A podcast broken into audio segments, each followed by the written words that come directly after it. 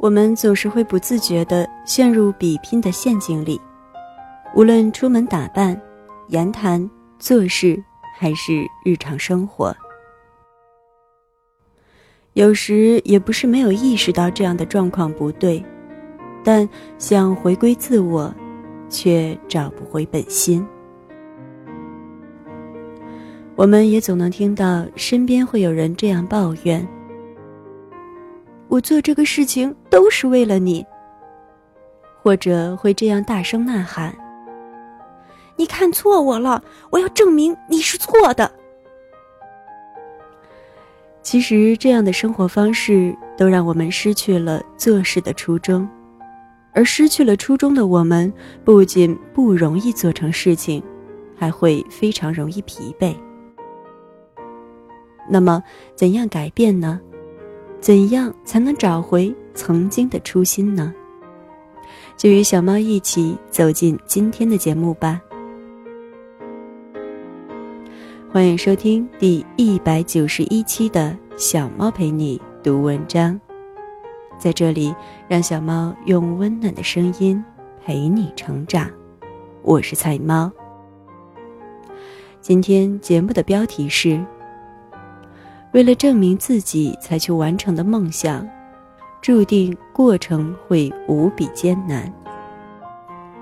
作者：周凡。在此，非常感谢原作者为我们带来的精神财富。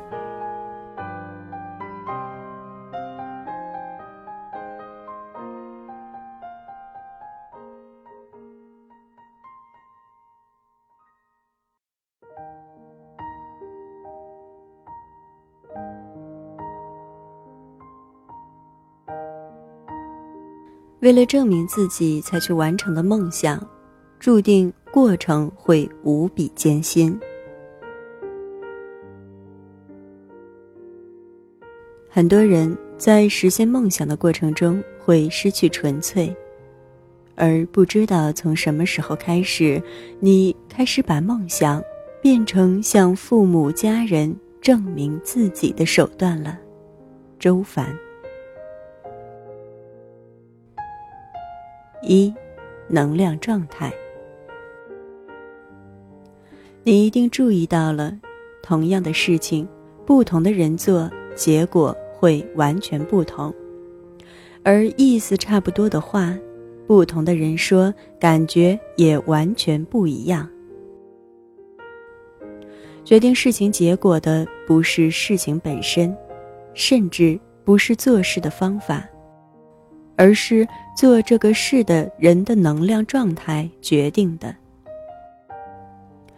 在我的一篇文章《改变人生就是改变能量》里，有谈到过这样一个例子：都是妈妈为家里做饭，每个妈妈都是爱自己的家人，希望能把爱给到家人，但这份爱却不是每一个人都能收到。在做事情的过程中，做事情人的动机不同。身边人的感受也会完全不同。例如，妈妈 A 是在做饭中要证明自己是个好妈妈、好主妇，基于责任和自我牺牲在做饭，觉得自己就应该把家事操持好。这个妈妈 A 可能每天都尽心尽力的做饭、洗衣、照顾家人。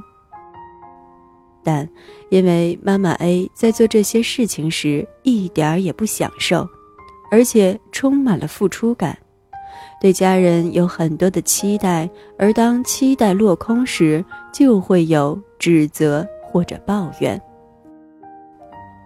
我就是你们的保姆，伺候小的还要伺候大的，辛辛苦苦给你们做的饭，你就挑两筷子不吃啦。结果事情做了很多，但家人的感受却并不好。而另一个妈妈 B 可能也会给家人做饭，而她可以享受做饭的过程。也许这个妈妈在做饭的时候，还会听见她在厨房里哼着歌。妈妈 B 不会在这件事情上附加太多其他的东西，不会希望通过做饭这件事情来得到家人对自己价值的肯定，更不会用自己为家人的付出来控制别人。所以，他可以放松而投入地对待做饭这件事。累了不想太麻烦，就简单弄点馒头、面条混一混。如果没心情做，那就不做，自然也就没有任何的抱怨。无论是吃饭的还是做饭的，每个人都很放松，也很享受。这两个妈妈虽然都是在做着同样的事情，但因为自己的能量状态不同，所以在做事的过程和结果上却有着天差地别。能量状态就是我们在做事的过程中的起心起念。能量对了，做什么事都是对的；能量不对，做对的事情也会变错的。这便是佛家说“心念一动即是因果”。二，证明。很多人实现梦想的过程中会失去纯粹，而不知道从什么时候开始，把梦想变成了向父母家人证明自己的手段。要向他们证明我很棒，你看错我了，我要证明你是错的，我要做的足够好，让我的父母以我为荣，我要证明我绝对不比我的哥哥、弟弟、姐姐或者妹妹差。我要做的足够好，证明你们没有白养我。我有一个十九岁的侄女在英国留学，有个很大的梦想，是希望在留学期间自己拍一部微电影。有天凌晨，她在微信里告诉我，她说她最近很焦虑，状态很糟糕，希望能获得我的支持。我问她。你为什么想拍这个微电影呢？侄女回答：“因为我要圆自己的夙愿，拍电影可以提高我整合资源的能力和创造力。”我说：“为什么一定要拍电影呢？很多其他的事情也能提高整合力和创造力啊。”侄女答：“因为我喜欢，而且一直想做。”而且我当时想学编导，而受到了家人的打压时，就很想拍一个，但自己的魄力和毅力都不够，所以没有坚持。而现在我已经进步很多了。我说，既然是做自己喜欢而且一直想做的事情，就好好去享受去做就好了啊。侄女说。但就是很害怕不能完成，怕自己做不到。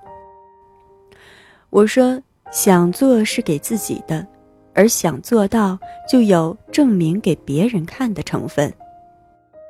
侄女儿说：“对，我想证明，我清楚，我要证明给当初那些反对我学编导专业的家人看。”我说：“那就问你自己，如果没人看，还想不想做？”侄女答：“想啊。”最后，我就告诉他：“那就回到最初想做这个事情的感觉里，不要掉进证明的陷阱里。这条路是没有止境的，它就会像笼子里的仓鼠一样，让你停不下来。”三，态度，就像妈妈 A。所有做的原本最初都是对家人的爱，但是做着做着就变成了付出和证明，责备和索取。家务这件事情就变得艰辛和疲惫，而最初的爱也就慢慢的消逝了。还有一些人的动力不是向重要的他人证明。而是非重要的他人。我有一位朋友，每天用十几个小时工作，几乎没有娱乐，陪伴家人的时间也少得可怜，总是一副急匆匆、忙忙碌碌的样子。他的事业这几年来也总是起起伏伏。他总说自己时运不济，不懂得像那些人一样耍手段，而我知道。这根本不是努力的问题，而是他做事情时心念的不纯粹，这导致了他的努力和回报不成正比。他总是跟风模仿，看什么赚钱就去做什么，但是却从不明白自己真正想做的、擅长做的是什么。他关注环境多过了关注他做的事情。关注竞争对手多过了关注自身，他也很少去感受自己。他跟我说：“我现在不得不逼着自己更优秀，因为身后有许多贱人等着看我的笑话，所以我要对自己狠一点，逼自己努力。”可事实上，别人对我们的态度。都是自己教会别人的。如果没有曾经看过别人笑话的心念，是吸引不来看自己笑话的人的。四，小我。证明的能量会激发出别人想要自我证明的潜在动力。我每次见到他，都是最精致的妆容，最贵妇的行头。走在大街上，那绝对是仪态万千、引人注目的。同时，无论是在电话或者面对面的交谈，他总会把这些话挂在嘴边：“我们好久不见，我最近很忙，刚刚投资了一个近千万的大项目。哦，我昨天刚从美国回来，什么时候约出来见见吧？下个星期没法儿一起去游泳了。”下个星期我要去上海出差，接着可能还要去趟巴黎。后来我发现，每次和这个朋友约见的时候，我准备出门的时间都变得特别长。我会花更多的时间挑选衣服，更多的时间来化妆，更多的时间来弄头发，话语之间也会不着痕迹地表现自己，心里暗暗较着劲儿。我留意到，在几次和对方见面或者通话之后，我都感觉到自己能量下降了，心境也不如谈话之前喜悦平和。我意识到，我内在有个想和对方竞争、不想被对方比下去的动力出来了。我的小我被别人的小我勾出来，玩着彼此证明的游戏。就像埃克哈特·托利在《新世界灵性的觉醒》这本书里谈小我的时候说：“小我就像人们养的小狗，当你把你的狗牵出去的时候，如果对面也走来一个人牵着狗，两只狗会迅速认出对方，并彼此纠缠。”五，我执。小我也是佛家说的我执，没有我执心的人都是很有力量的。他们很容易就做到不卑不亢，不以物喜，不以己悲。我执心太强时，就很容易被外部的人事物影响，患得患失，又悲又亢。这时候就会失去力量，偏离了自己的中心。离本源的自己会越来越远，被别人带着跑而不自知。而事实上，我这个朋友身上也是有很多很棒的特质的：坚强、独立、勤奋、好品味，这些都是我欣赏的。但当想要自我证明的部分被勾出来之后，最初和这个朋友亲近的原因就忘记了。反倒是掉进了和对方一起玩起谁更美、更牛逼的把戏中来。所以，对我们散发出的能量和被周围的能量所带起的起心起念，要保有高度的觉知，不要让纯粹的初心被小我的自我证明的妄念所污染了。所以后来，我学着放下证明的动力，每次见面不再费心打扮，穿上舒适的牛仔裤或者棉麻衫。真心的欣赏他，真正的支持他，而他也在这个过程中逐渐卸下了他的铠甲战衣，在见到我的时候也穿上了球鞋、棉衬衣。他说：“每次穿成那样真的很累，都是给别人看的，还是这样更舒服些。”每个人都有很多的小我。相处时一不留心，小我的自我证明的动力就会被别人勾出来。一旦玩起了这个游戏，就会上瘾，会无法停止的一直玩下去。而且不论何时何地，只要想玩，你一定能找到对这个游戏乐此不疲，并且棋逢对手的人。但如果你决定不玩，不管身边谁来勾你，这个游戏都玩不起来的。六，初心。我们所身处的环境里，污染源是很多的，有时候我们自己也是污染源。当我们护持好自己的初心，只是纯粹的去践行自己的梦想时，你是绝不会有艰辛的感觉的。好莱坞著名导演斯皮尔伯格说：“即使是在他刚刚入行时，他也从没感觉到任何事情兴奋的睡不着觉。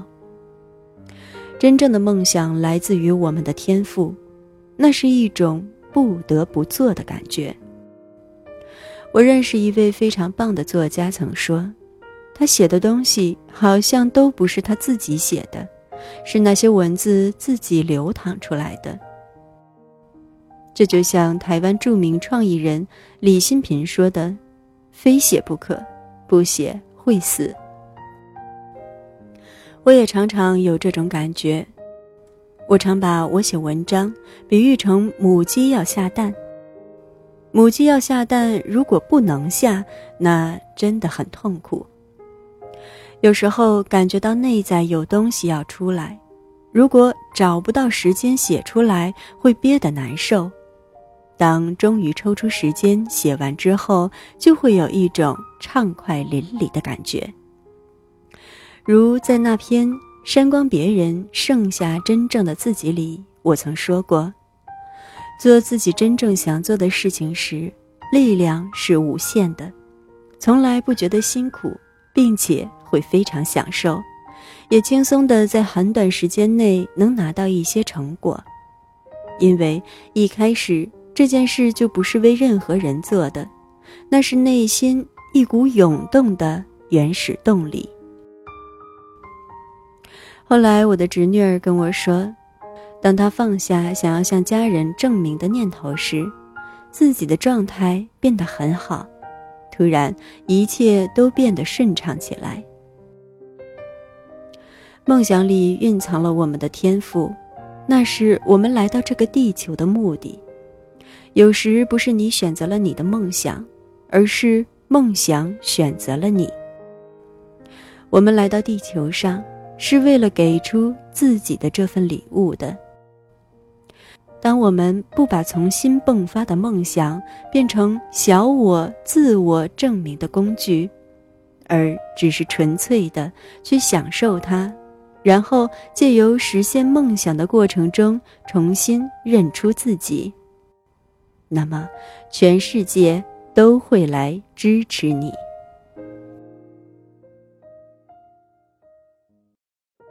感谢你的收听，这里是菜猫 FM 之小猫陪你读文章，我是菜猫菜菜的流浪猫。更多精彩。欢迎订阅小猫的微信公众号“菜猫”，号码就是“菜猫”的全拼加 FM。你也可以在节目搜索栏搜索“菜菜的流浪猫”或者“小猫陪你读文章”进行关注，让小猫用温暖的声音陪你成长。我是菜猫，小猫陪你读文章，希望能为你的生活。带来一些温暖，一些快乐。